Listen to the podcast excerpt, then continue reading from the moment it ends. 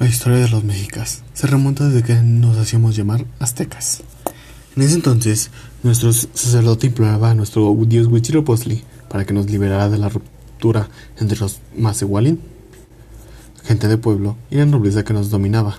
Y esta es una respuesta que nos dijo, que abandonáramos el pueblo del que éramos esclavizados. Así que tuvimos que ir en busca de un nuevo control para nuestro pueblo. Para empezar, nos nombramos mexicas e hicimos una peregrinación en el siglo XII, desde el Mitzeo de Apatzingán hasta la cuenca de Anáhuac, ya que teníamos que aceptar subordinarnos al pueblo dominante, que encabezaban una triple alianza.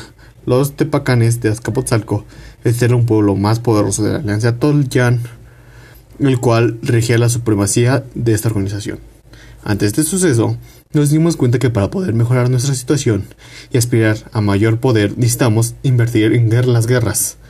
Y para eso se requería un líder, líder que fue encontrado en el linaje del reino Cualcán.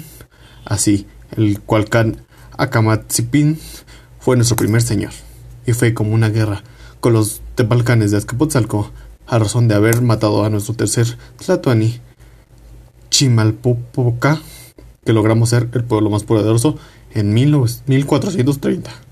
Al obtener la victoria, no solo fuimos el gran imperio con mayor hegemonía, que se fue formado desde la cuenca de Anahuac, sino que nosotros los Pipitín, nobleza hereditaria, recibimos el servicio y tributo a lo largo de nuestra existencia por parte de los Macehuatlin. Y esto por el pacto previo a la batalla, y que de no haber tenido éxitos, la historia de los tlatoanis mexicas hubiera pasado a la humillación por parte de los macehuatlin.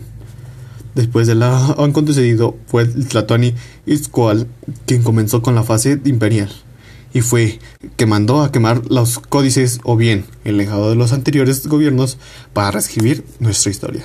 Al terminar su gobierno, finalmente comienza el mío. Yo soy Moctezuma Iniwakima, que antes de ser tlatoani era un joven más que destacó por sus actos de la Escuela de Nobles, donde se lleva una preparación militar que todo gobernante debe hacer previamente.